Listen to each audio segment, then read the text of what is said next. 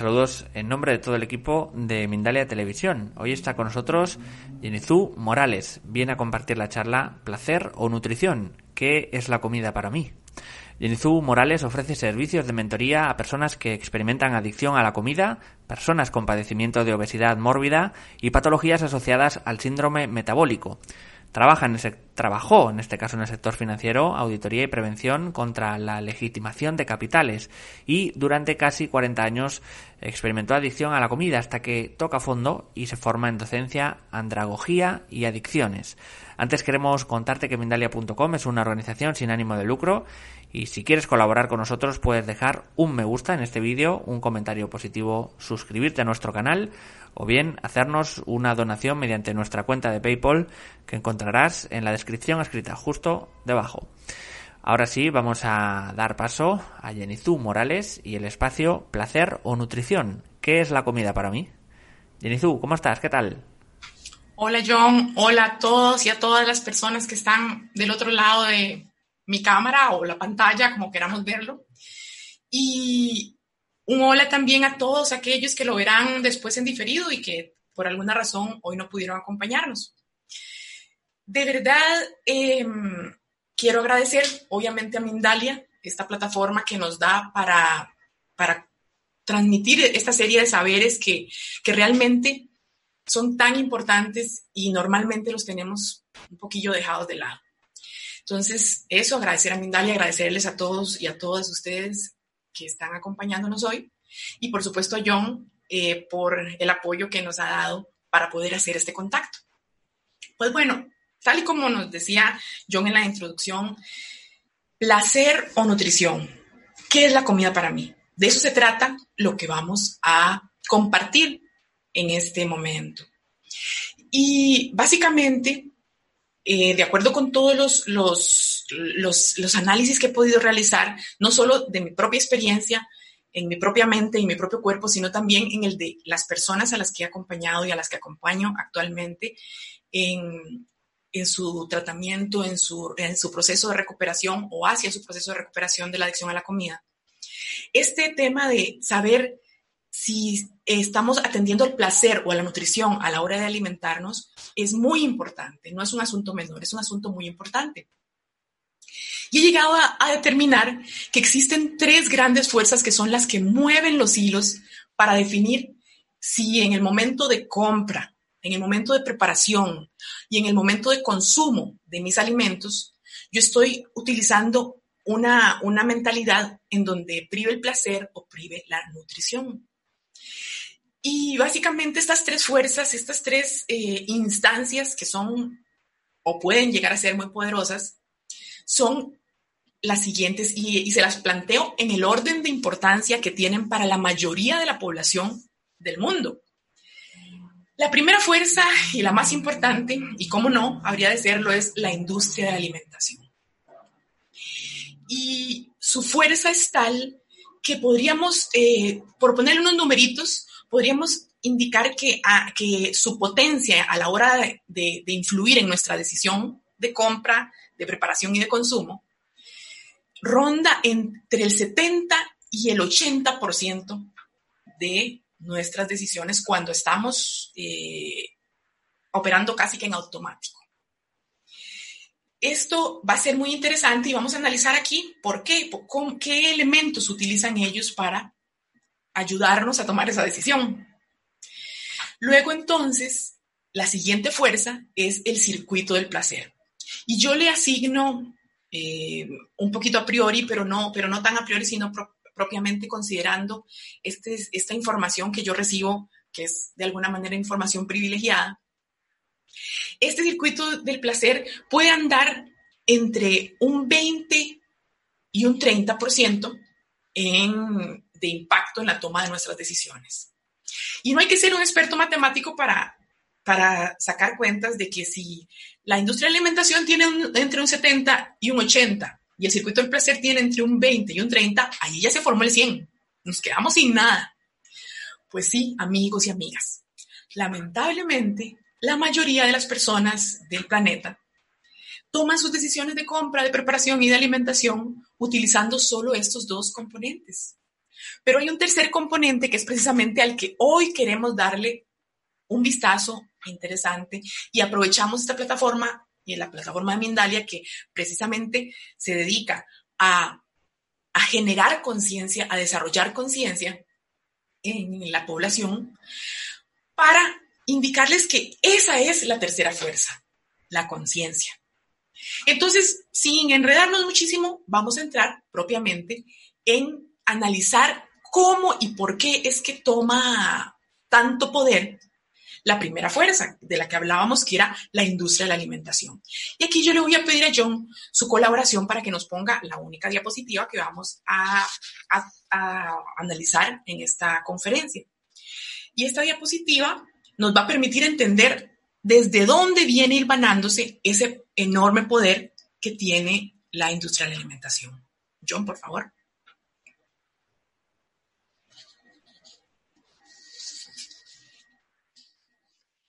Ok, entonces podemos ver acá una, esta imagen y en esta imagen eh, tenemos un título que dice un vistazo rápido a la alimentación del homínido a lo largo de su historia. Entonces, en primer lugar, es un vistazo rápido. No vamos a enfocarnos demasiado en que si era el Australopithecus o el Cromañón o el Neandertal, sino que lo que nos interesa es ver cómo el homínido se ha alimentado durante, durante su historia, desde que tenemos registros históricos, antropológicos, sociológicos y fósiles, obviamente, de su existencia. Y cuando hablamos de homínido, no necesariamente, obviamente, vamos a estar hablando del ser humano como lo conocemos actualmente, sino desde la primera aparición de un ser eh, que a pesar de tener cuatro extremidades, caminaba y era capaz de desplazarse únicamente en dos. Esa es, la característica principal del homínido. Pues, ¿qué tenemos allí? Vemos una, esa línea arriba en donde tenemos un primer color amarillito, luego un cafecito, y muy pequeñitas, dos rayas, una azul y otra roja. Que, y aquí quiero aclarar que he sido demasiado generosa en el color azul y el rojo, porque tanto el amarillo como el y el café muestran millones de años. Estamos hablando que el homínido durante millones de años hizo estos comportamientos en relación con su alimentación. En cambio, cuando hablamos de la, de la franja azul, estamos hablando de miles de años, y cuando hablamos de la franja roja, estamos hablando de cientos de años. Entonces, he sido generosa para ponerle un colorcito ahí, prácticamente ni siquiera podríamos visualizar esos, esas, esas, esos tiempos de vida del homínido. Sin embargo, en comparación, hablemos primero del color amarillito. Estamos hablando que hace 5 millones de años los homínidos eran nómadas no, eso que, eso, para aquellos que, no recuerden muy bien ese concepto, pues básicamente nos desplazábamos de un lugar a otro, no, no, hacíamos casita, sino que caminábamos, buscábamos alimentos, buscábamos dónde guarecernos, buscábamos, y a medida que se iban acabando los recursos de un lugar, y avanzábamos hacia otro lugar. ¿Qué pasaba? ¿Cómo se alimentaba el homínido en ese, en ese tiempo? Pues era un carroñero, era un carroñero. No era entonces el principal depredador, sino que habían depredadores más potentes, más fuertes. Entonces lo que hacía era ir y comerse lo que esos depredadores dejaban. Y era bastante oportunista porque incluso aplicaba la antropofagia. La antropofagia básicamente es, no era caníbal, no era caníbal, no, se comían, no andaban persiguiendo unos a otros para comerse, pero por decir algo así, eh, una curiosidad, digamos que en esos tiempos no habíamos conseguido nada de comer en, el grupo social y de pronto se murió alguien, se murió una tía. Pues me como a mi tía porque no había nada que comer. Entonces, de allí podemos entender qué tipo de, de, realmente oportunista era este, este homínido. Cazaba, se dedicaba a la cacería, pero de pequeñas especies, no tenía la fuerza necesaria ni la habilidad intelectual para desarrollar enormes eh, eh, estrategias a, la hora de cazar a animales de mayor tamaño. Y aparte de esto, pues consumía frutas, verduras, raíces y semillas. Eso hacía que su alimentación oscilara eh, o se dividiera en dos, grandes, en dos grandes grupos de macronutrientes. Sabemos que los macronutrientes son las proteínas, los carbohidratos y las grasas. Pues él comía, él y ellas, todas estas personas de ese tiempo, comían 50% de proteína, y 50% de carbohidratos. Gracias a esa dieta, su desarrollo cerebral fue incrementándose con respecto a las formas anteriores de, desarrollo, básicamente. Y además se dio un acortamiento del intestino. Se cree que antes de, estas, de esta época había un, más que todo un consumo vegetariano. Entonces, el intestino podía ser muy largo. Para procesar o para, o para digerir la proteína es necesario un acortamiento intestinal y de, acuerdo con los estudios antropológicos se han llegado a la conclusión de que ese acortamiento intestinal se dio durante esa época. Luego pasamos al cuadrito o al rectángulo, sí, al rectangulito cafecito. ¿Qué vemos allí? Eso ya pasamos de los 5 millones y hace 2 millones y medio aproximadamente de años los homínidos que se descubren siguen siendo nómadas, pero se considera que las poblaciones se vieron incrementadas, se dio entonces una sobreexplotación de recursos, ya no era tan fácil cazar o, comérselo de lo que otros dejaban, ya dejaban menos. Entonces, la distribución entre macronutrientes de estos homínidos varió pasando de las proteínas, que antes eran un 50%, ahora son un 37% aproximadamente. Los carbohidratos, que también antes eran un 50%, ahora son un 41%. Y las grasas, un 22%. Empieza el consumo de la grasa. ¿Qué ocurrió con este tipo de, vida? Pues entonces el, el desarrollo cerebral fue aún mayor.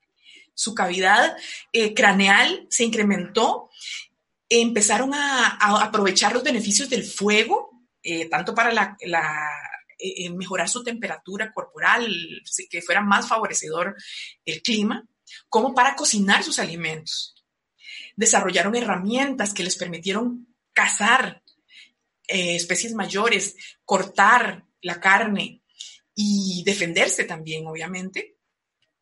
Y aprendieron a desarrollar estrategias de cacería y estrategias en general.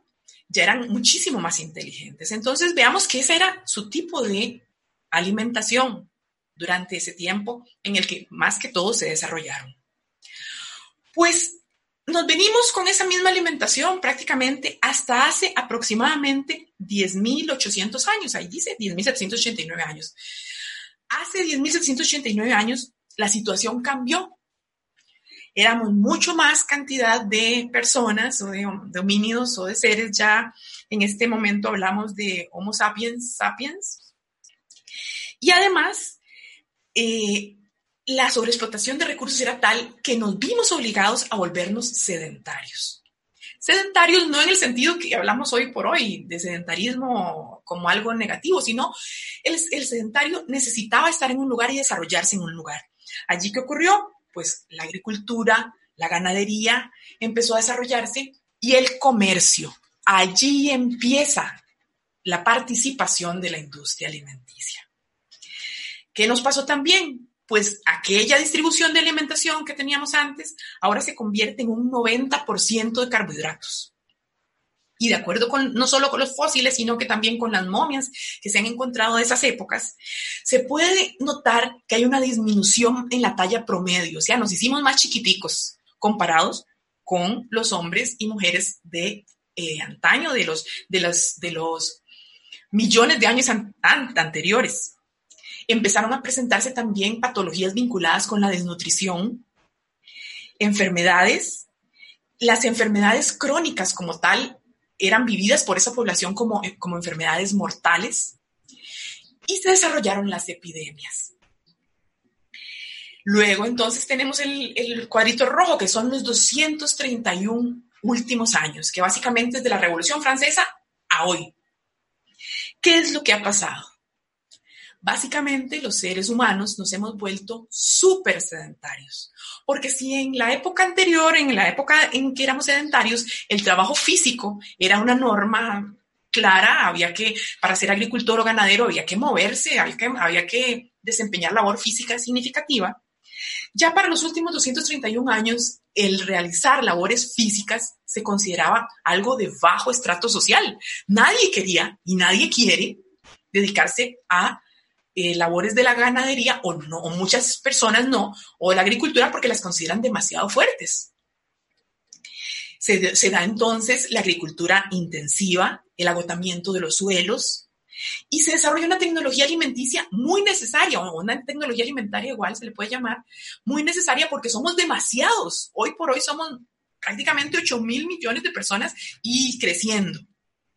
Entonces, es necesario poder alimentar a toda esta población.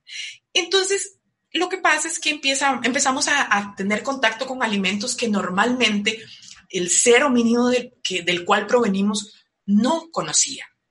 Nuestra genética quizá no está diseñada aún para asimilar estos productos, tales como azúcares refinadas. Eso era un súper lujo antes.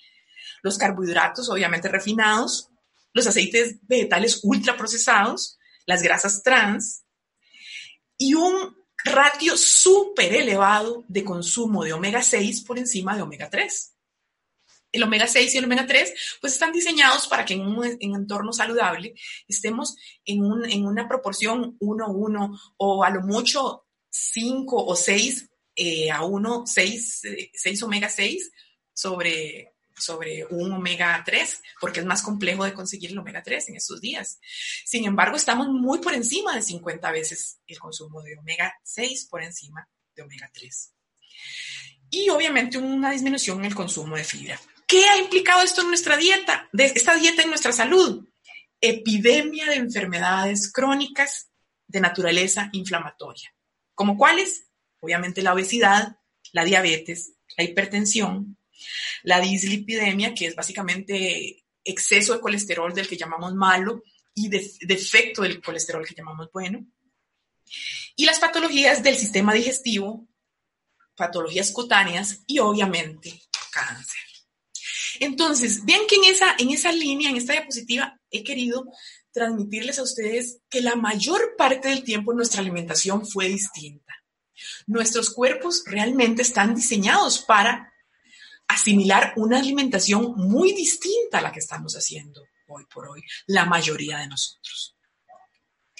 Entonces, ¿qué pasa con esto? La industria de la alimentación sabe esto, pero también sabe el enorme poder de decisión que tiene el segundo elemento, que es el circuito del placer. ¿Qué es eso? El circuito del placer, también conocido como el circuito de la recompensa. Pues básicamente en nuestra cabeza hay una serie de de hormonas que nosotros llamamos neurotransmisores, que nos proporcionan una recompensa grande cuando, cuando hacemos ciertas actividades que son interpretadas como, como que extienden nuestra posibilidad de supervivencia. Entonces, ¿qué significa esa, esa, esa recompensa? Pues básicamente sentir rico. Nosotros sentimos rico cuando hacemos, llevamos a cabo ciertas actividades que son interpretadas como supervivencia podemos hablar ya mismo y sin tapujos del concepto de relaciones sexuales em, satisfactorias y consentidas mutuamente, pues obviamente allá se siente riquísimo. No, no, no mintamos. Pero también comer cosas que nos gustan mucho nos proporcionan un placer enorme. Muy, mucho más, eh, eh, mucho más breve, quizá, pero nos proporcionan mucho placer, entonces repetimos la conducta y repetimos la conducta. Ahora, ¿por qué? Nosotros a veces decimos, ¿por qué comemos cosas que sabemos que nos hacen daño? Altamente azucaradas, altamente grasosas, la mezcla de estos dos elementos y hasta hemos visto que históricamente el ser humano le daba una prioridad a las proteínas, generalmente nos da más perecilla la proteína, pues ¿qué, les, ¿qué es la situación? Básicamente nosotros estamos desarrollados, estamos Estamos genéticamente conformados para defender nuestras reservas de energía. ¿Y dónde están nuestras reservas de energía? En la grasita que tenemos escondida en todo lugar del cuerpo. Y no solo en lo que se ve, sino en lo que no se ve. En nuestras arterias, por ejemplo, no se ve. No se ve en nuestros órganos. Hay gente que puede ser delgada, pero si consume eh, alimentos de manera mm, poco saludable, entonces acumula en partes que no son visuales eh, por medio de la obesidad esa grasa. Y esas son las grasas viscerales y las grasas arteriales que son todavía más letales que la grasa visual eh, de una persona que padece obesidad. Entonces, nosotros estamos diseñados para proteger esas energías básicamente porque originalmente nuestro, nuestro patrón de actividad era físico, muy intenso y había escasez de alimentos. Pero como ya dijimos, en los últimos 231 años, no solo nuestro patrón de, de actividad es súper sedentario, sino que además no hay escasez de alimentos, no hay, por dicha, por un lado, pero la idea es, ¿qué alimentos? También ahí podría justificarse un poco la razón por la que nos es un poco difícil hacer actividad física, sobre todo al principio, porque estamos protegiendo nuestras reservas de energía. Es natural. Cuando nosotros, no hay, no hay nada más antinatural querer bajar de peso. Por eso, por eso, es que tenemos que llegar a la conclusión de que nuestro circuito de recompensa, nuestro circuito del placer, está confundido. Está confundido y al menos está desactualizado. Y amigos y amigas, si decirles algo, la industria de la alimentación y la industria farmacéutica saben esto, saben esto que estamos hablando hoy conocen plenamente que este circuito de placer nos envía señales de que debemos consumir alimentos ricos en, azúcares, ricos en grasas rápidamente convertibles en glucosa, alimentos con carbohidratos altamente refinados que también se convierten rápidamente en glucosa, que nos proporcionan energía y que si nos sobra tranquilidad, nosotros los acumulamos. Nuestro cuerpo los acumula para mantener altas sus reservas. ¿Ok? Tenemos esas dos grandes fuerzas. Entonces nos hace falta la tercera fuerza, que en la mayoría de las personas está ubicada en una potencia del 0%. Y la idea es que le demos candela a esta situación y le demos vuelta a esta ecuación. Y poco a poco la conciencia se vuelva la reina, la que toma las decisiones, la que sabe que el circuito del placer es prácticamente inamovible, pero le vende nuevas, nuevas negociaciones a ese circuito de placer y una conciencia que le dicta a la industria de la alimentación lo que necesitamos consumir. Pero para desarrollar esa conciencia necesitamos al menos tres elementos, irlo desarrollando amorosamente, con cuidado, pero con cariño, sin prisa, pero sin pausa. El primer elemento es conocer mi aparato mental. Y no digo nuestro, digo mi aparato mental, porque mi mente no funciona igual que la tuya, ni que la tuya, ni que la tuya. Mi mente original pues tiene un patrón bastante similar en todos los casos, pero mis propias experiencias y vivencias hicieron que mi mente se sintiera amenazada en según qué circunstancias y creara patrones de reacción ante esas circunstancias. Y es que la mente, nosotros no somos solo nuestra mente. Nuestra mente es una herramienta poderosísima que nos sirve para dos cosas principales. Para guardar información, para guardar recuerdos, para guardar memorias y luego trata de protegernos a toda costa de cualquier peligro, real o imaginario. Entonces a la mente hay que saber qué es eso, que ella es un martillo, pero el carpintero somos nosotros. Entonces allí queda la mente la entendemos, la analizamos, escudriñamos y eso no es un asunto de segundos, ni de días, ni de meses, es un asunto del resto de nuestra vida. Luego tenemos un segundo factor, nuestro cuerpo. Nosotros no solo somos nuestro cuerpo, nuestro cuerpo es único e intransferible. No hay peor error que, que vemos que alguien adelgaza, muy linda, ay, qué bella, ¿qué, qué, pasó? ¿Qué comiste? ¿Qué ocurrió? ¿Qué, qué te comiste? ¿Qué día te estás haciendo? Es que su dieta es para esa persona. Esa persona tiene patologías determinadas, tiene una edad determinada, un género determinado, un nivel de estrés determinado, que hace, y muchas otras cosas más, que hacen que esa dieta le caiga bien a esa persona. Y para ser un poquito interactivo, este, este encuentro, vean lo que traje hoy. Ya me decía ahí, esto es una deliciosa mora. Esta deliciosa mora, me la como ahora mismo y yo sé lo que esa mora hace en mí. Y lo que esa mora hace en mí es totalmente voluntario. Aquí tengo otra mora y me la voy a comer también.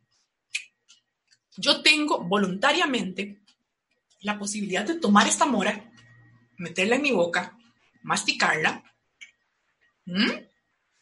y tragarla. Y ahora voy a tomar un poquito de agua para bajar esa mora. Lo que mi cuerpo hace con esa mora una vez que pasa por mi garganta, no tengo idea. No tengo idea. Y necesito tener idea. Necesito entender qué hace es mi cuerpo con ese alimento específico.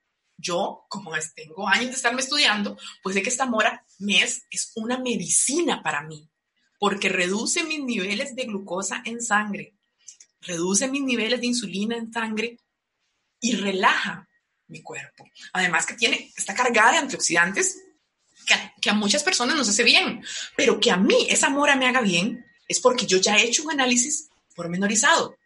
Eso es conciencia de mi cuerpo. Y finalmente, pero no menos importante, está el tema del desarrollo espiritual. Yo puedo acompañar a muchas personas que no tienen ninguna creencia específica, porque nótese cuando hablo de desarrollo espiritual no estoy hablando de religiosidad, estoy hablando de espiritualidad. Espiritualidad es mi relación, mi relación nuevamente única e intransferible con aquella fuerza que yo considero que es la más grande de la creación. Entonces, podemos hacer un, servicio, podemos dar un servicio de mentoría sin que, con, con una persona que sea plenamente atea. Sí puede darse, puede darse, pero su camino será más complejo, porque tendrá que darse cuenta que hay momentos en donde no tenemos respuestas para todo y está bien. Es perfectamente válido no tener respuestas. Somos pequeñitos, somos polvo de estrellas, dicen algunas personas. Y está bien que seamos así. Entonces, ese tercer factor, el, tercer factor, el factor de la, del desarrollo espiritual, que, que puede o no estar asociado a las religiones, hay personas que necesitan la religión como tal, es medular para alcanzar ese nivel de conciencia. Y definitivamente, estos tres elementos, conciencia de mi mente, conciencia de mi cuerpo y conciencia de qué soy yo, qué soy dentro de un entorno eh, dentro de un universo, dentro de un multiverso, ¿qué soy? ¿Por qué estoy aquí?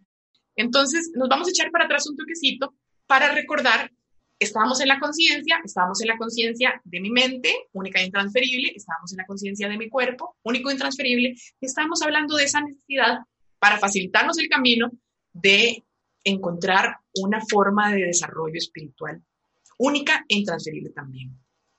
La idea entonces, con estos tres elementos, es darle la vuelta completamente a esa ecuación y definir que la conciencia es prioritaria para que cada vez que nos alimentemos, no solo haya placer, porque el placer no es que, ay, ya voy a comer no sé qué y entonces ya eso va a ser asqueroso. No, esta morita, ¿ustedes vieron cuando me comí la morita? ¿Es de eso se vio?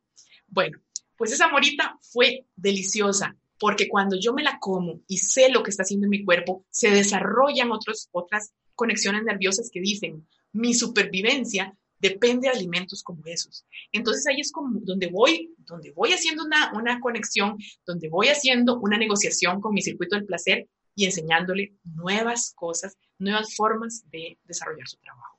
Entonces, conciencia primero, circuito del placer siempre estar allí, e industria de la alimentación, obedeciendo mis mandatos conscientes de qué es lo que yo necesito comer para estar fuerte, sano y no ser el más sano del cementerio, pero ser la persona que le cueste, que le cueste llegar más al cementerio y que todo ese lapso de aquí hasta que lleguemos al cementerio sea placentero, no estemos preocupados que si enfermedades, que si dolores, que si patologías, no, no, no, no.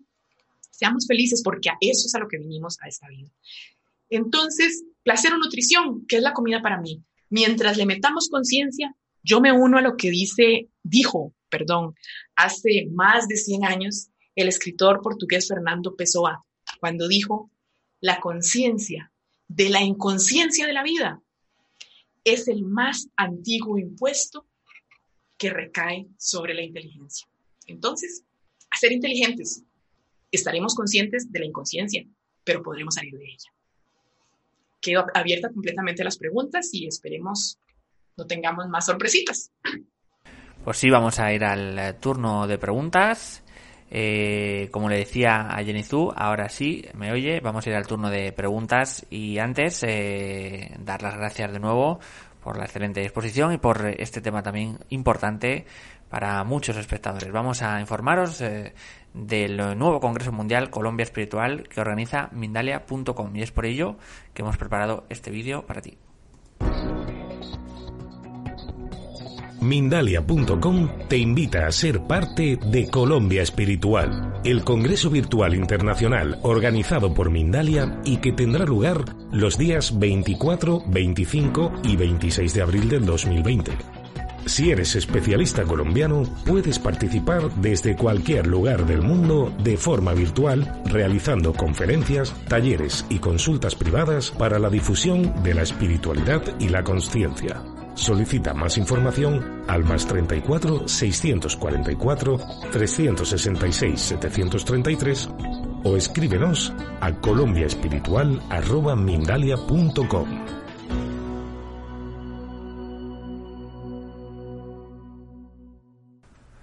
Pues como íbamos diciendo, eh, recordar que podéis participar promoviendo ponencias sobre espiritualidad y ofrecer a todo el mundo a través de este evento una mayor visión holística de la espiritualidad colombiana. Vamos a irnos rápidamente con las preguntas. Comenzamos con talleres creativos. Macarena de Argentina nos dice cómo lograr ambas cosas, placer y nutrición de la mano.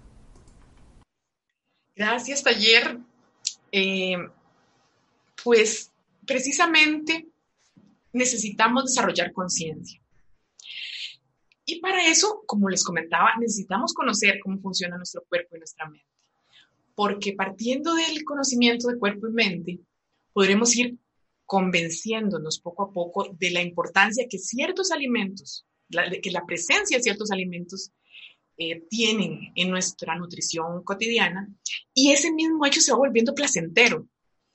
Y eh, visto desde la óptica contraria, pues nos vamos también dando cuenta del daño que nos provocan otros alimentos. Por más y que vengan llenos de colorines y en paquetitos con muñequitos adentro y demás, no necesitamos de esos alimentos, precisamente por eso les dan tanta fanfarria a la hora de la venta. Entonces, vamos entendiendo cuáles sí y cuáles no.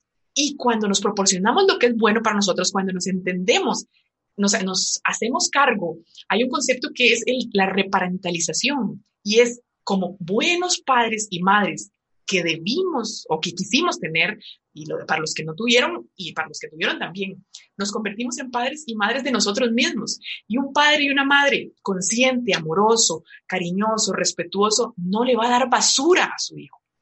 Entonces, allí es donde vamos desarrollando placer a la hora de consumir esos alimentos más, más nutritivos y más saludables para nosotros y displacer, por otro lado, a la hora de consumir esos alimentos que no son buenos para nosotros. Se parece un poco al ejercicio, es una actividad que se parece mucho a la actividad física, porque al principio uno va y camina o hace lo que haya decidido que va a hacer como actividad física y no le resulta tan placentero. dependiendo si no, si no, si, si se excedió, eh, se le hacen agujetas, calambres, bueno, de todo. Y y con el tiempo, la persistencia, yo le llamo a esto, a esto persistencia amorosa. Con el, el, primero el análisis inteligente de, de, nuestras propias características y luego persistir y persistir y persistir, vamos obteniendo esas endorfinas que nos, dan, nos da el ejercicio y ahora ya no podemos parar y no queremos eh, dejar de hacer esa actividad física que nos tanto nos gusta porque sabemos que es buena. Entonces, es un trabajo paulatino, no es de la noche a la mañana, pero es lo más importante que vamos a hacer en toda la eternidad, en toda nuestra vida. Eso es lo más importante, el autoconocimiento, el desarrollo de la conciencia y la toma de decisiones a partir de esa conciencia. Ahora vamos con más preguntas y nos dice Elsa Camacho desde Atlanta, desde Georgia, en Estados Unidos. ¿Por qué todas las mañanas siento una sensación de ganas de vomitar? Porque nos comenta, percibo los olores muy fuerte. Gracias. Elsa, que, tu pregunta me recuerda a mí misma. Y voy a compartir eso que es personal, pero me recuerda a mí misma. Yo al principio, bueno, mis primeros recuerdos, háblese de, los cinco años o de los cuatro, cinco, seis años, yo tenía náuseas en las mañanas, al punto que yo no podía desayunar y no podía lavarme los dientes ni siquiera porque yo me ponía eso que uno se raspa la lengua con el cepillo y ahí mismo podía vomitarme. Entonces yo durante muchos años incluso llegué a la secundaria sin desayunar. Con el tiempo empecé a entender que había factores y eso es lo maravilloso de, nuestra, de nuestro autoconocimiento. Hay factores que no solo tienen que ver con el momento en el que tú estás viviendo, el momento del desayuno, sino que tienen que ver con cómo te acostaste, a la hora de acostarte ibas tranquila, ibas serena, tu digestión final, cuando consumiste tus últimos alimentos. La idea es que sean lo más, lo más eh, temprano posible. Entonces, haces una, digestión y, y, tienes un descanso realmente reparador. Amanece y cómo es, cómo es tu mañana. Porque para la mayoría de nosotros la mañana es carrereada y que soquel y que levantes y que te tarde y que... Pero ¿por qué nuestra mañana tiene que ser así? Si nosotros nos acostamos temprano, nos acostamos pacíficos, nuestras mañanas van a ser eh, tranquilas, nos levantamos, respiramos, damos gracias, podemos ir a incluso hacer una actividad física, tomamos agua, cosas que normalmente la gente no hace, nos tomamos una infusión natural, la gente no, lo, no las hace porque su cuerpo la rechaza, pero la rechaza válidamente porque está sometido a un estrés. Entonces, nuevamente aquí, el autoconocimiento es vital porque el, tema mental, el tema corporal y, el tema espiritual se entrelazan y tenemos que poder entender de dónde viene cada hilo de esa madeja, de dónde viene para poder darle una solución. Entonces, pues en este punto te diría, importante la, la conciencia, importante el autoconocimiento, revisa sobre todo lo que hiciste la noche anterior, tus alimentos últimos, el tipo de alimentos que consumiste y cómo proyectas tus mañanas. Nos vamos a ir con una nueva pregunta de Macarena, de Argentina. ¿Cómo logramos que nuestros niños relacionen eh, el placer con la nutrición? La comida chatarra es el gran enemigo para los padres. Qué pregunta más, más linda y, esta pregunta, como, digamos, mi, mi, estrategia principal en torno a la comida, no de los niños, sino de los adultos, porque yo no, yo no doy atención a niños, yo doy atención solo a personas mayores de edad implica algo muy interesante y es que desde la óptica de las adicciones, nosotros no podemos ayudar a nadie. Y ojo, dame chance, no te, no te me esponjes, dame chance. Nosotros no podemos ayudar a nadie que no sea a nosotros mismos. Eso cuando hablamos de adultos. Pero ahora vamos a hablar de niños porque los niños dependen hasta cierto momento de los adultos. ¿Y cómo ayudamos a los niños? No está del todo reñido con la, con la afirmación que acabo de hacer. Yo te preguntaría, ¿cómo es tu alimentación? ¿Hay en la casa eh, galletitas, hay en la casa refrescos gaseosos? Todo eso que satanizamos en tu casa existe. Y sobre todo, cuando hay un, un evento, qué sé yo, que, que, que los niños sacaron buena calificación o que los niños hicieron algo que, en general es digno de premio de acuerdo con, la estructura interior que haya, que haya desarrollado la familia, cuando es la hora de premiarlos, ¿con qué se les premia?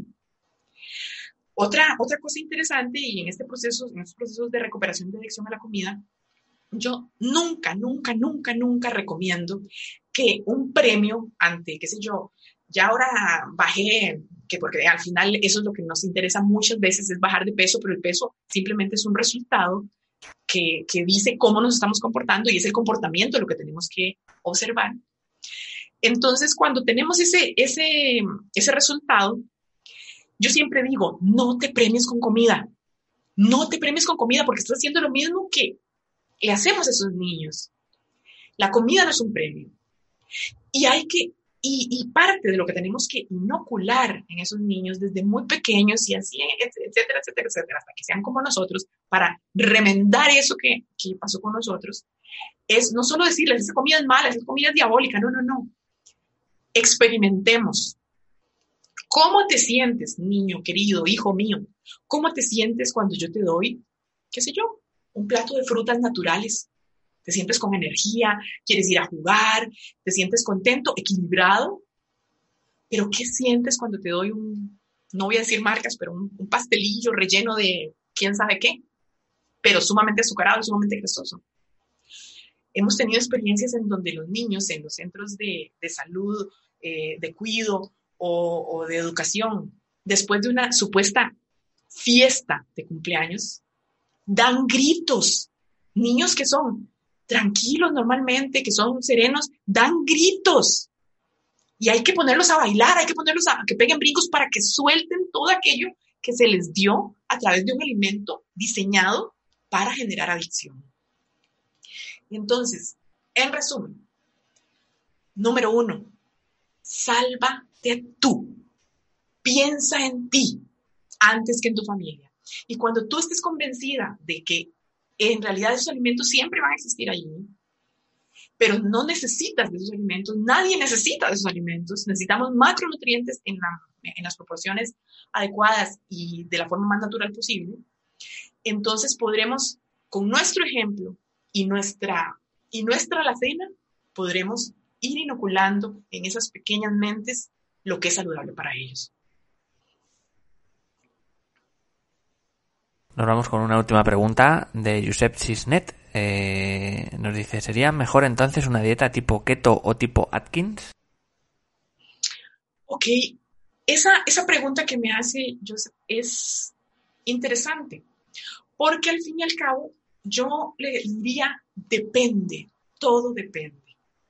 Depende de mi estado de salud, depende de mi estado físico en general, depende de mi estado emocional. Ciertamente el concepto keto o Atkins son conceptos que están muy en boga hoy por hoy, precisamente porque, porque nos llaman hacia esa forma de alimentación ancestral de la cual hemos dado una pincelada en esta oportunidad, en donde la mayoría de nuestro tiempo sobre esta faz de la Tierra hemos estado en capacidad de digerir mejor esos alimentos. Sin embargo, también teníamos niveles de actividad muy diferentes. Entonces, no es solo un concepto de dieta, aunque, aunque en esta conferencia hablamos de placer o nutrición y de, y de comida, sino que es un concepto de forma de vida. Nuestra forma de vida debería tender más hacia lo que hacían nuestros ancestros. Deberíamos buscar a toda costa ser menos sedentarios y suena, suena necio, necio, voy a tener que hacer ejercicios. No necesariamente tengo que hacer ejercicios, tengo que volverme una persona activa. Aunque estoy cansado cuando llego a trabajar, me levanto y voy y hago cosas de la casa y me planteo metas eh, pequeñas, pero qué sé yo, voy a arreglar algo hoy, voy a hacer situaciones que he dejado allí y al principio me voy obligando, pero nuestro cuerpo está diseñado no solo para consumir alimentación, más tirándole a keto y a quien sí soy, soy acepto esa, esa situación, pero también para tener un nivel de actividad físico mayor y a la vez para tener cantidades de, de disponibilidad de comida menor.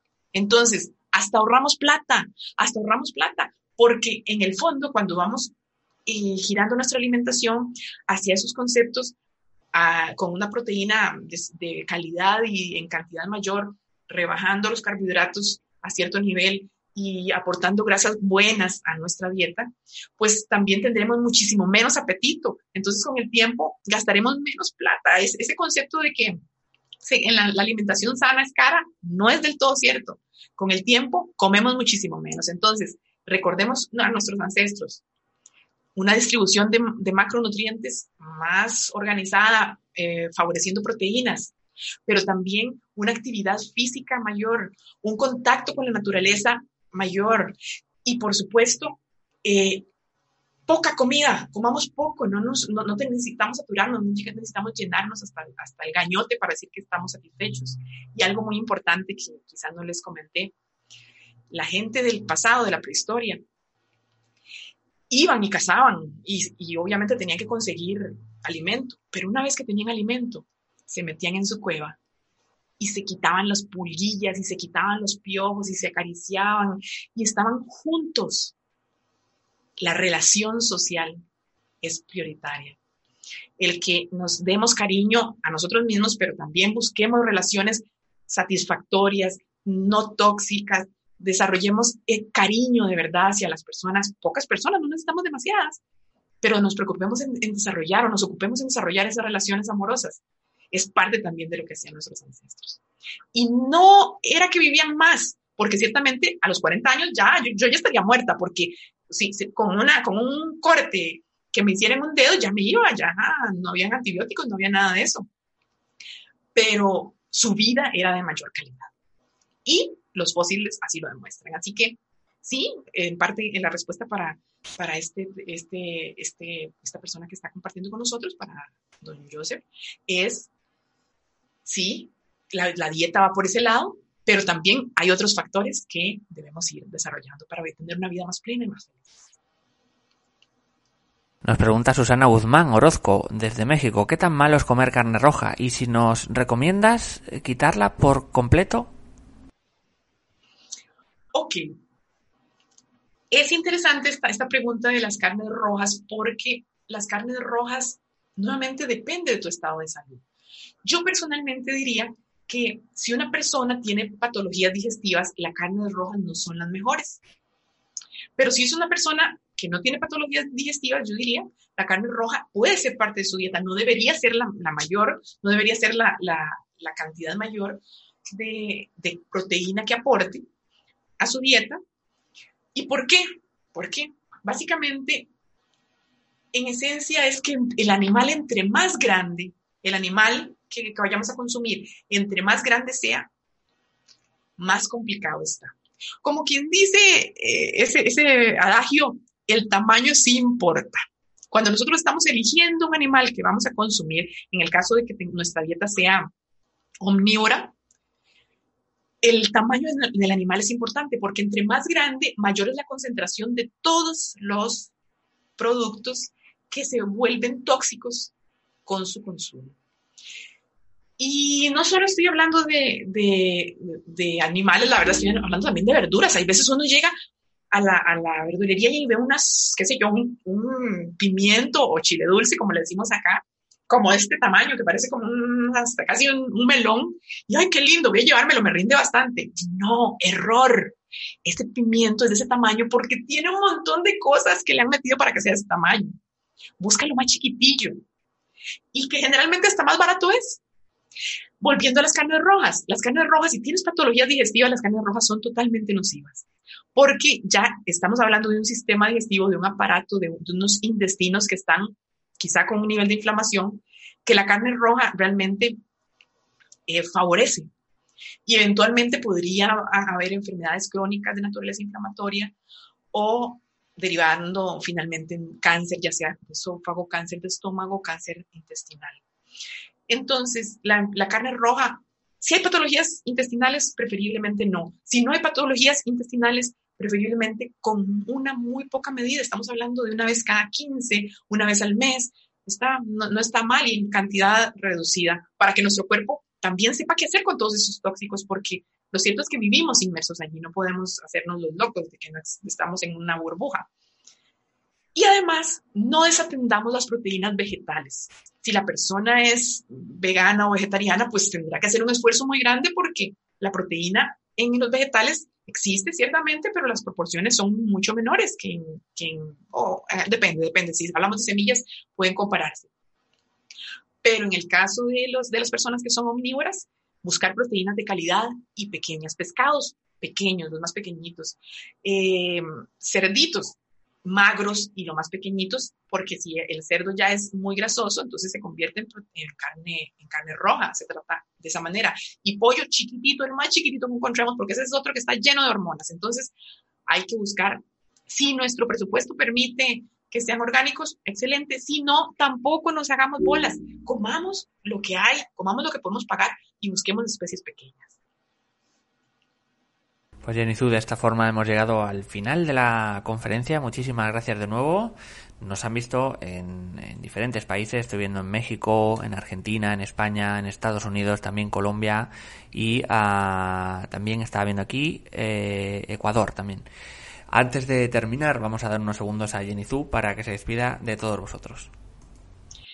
Bueno, muchas gracias John, muchas gracias Mindalia, muchas gracias a todos y todas ustedes que lo ven ahora o lo verán en diferido este, esta conferencia.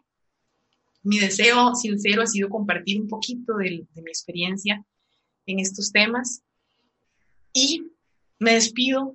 Me encantan las frases porque ya la gente pensó todo esto que estamos pensando nosotros ahora, así que aprovechémonos.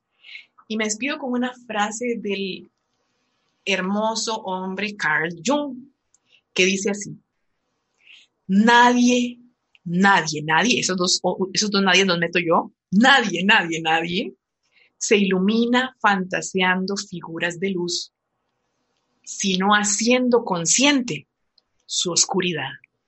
Vamos, vamos todos y todas, vamos a buscar nuestra oscuridad, vamos a hacerla consciente, vamos a trabajar con conciencia. Un beso, ámense mucho. Hasta la próxima. Pues muchísimas gracias, Jenny Ahora sí vamos a finalizar recordándoos que Mendalia.com es una organización sin ánimo de lucro. Y si quieres colaborar con nosotros, puedes agradecerlo dando me gusta en este vídeo, también dejando un comentario positivo o hacernos una donación mediante nuestra cuenta de PayPal que encontrarás en la descripción escrita del vídeo. De esta forma haces que todos estos conocimientos lleguen a más personas en todo el mundo y que se fomenten más charlas con invitadas como la de. Muchísimas gracias y hasta la próxima conexión de Mindalia en directo. En Mindalia.com puedes llegar a más y más personas en todo el mundo. Si quieres difundir tus talleres, promocionar tu libro o darte a conocer y llegar a millones de personas, envíanos un email a contacto arroba mindalia.com o llámanos por WhatsApp al más 34 644 721 050 y te ayudaremos a llevar tu mensaje al mundo.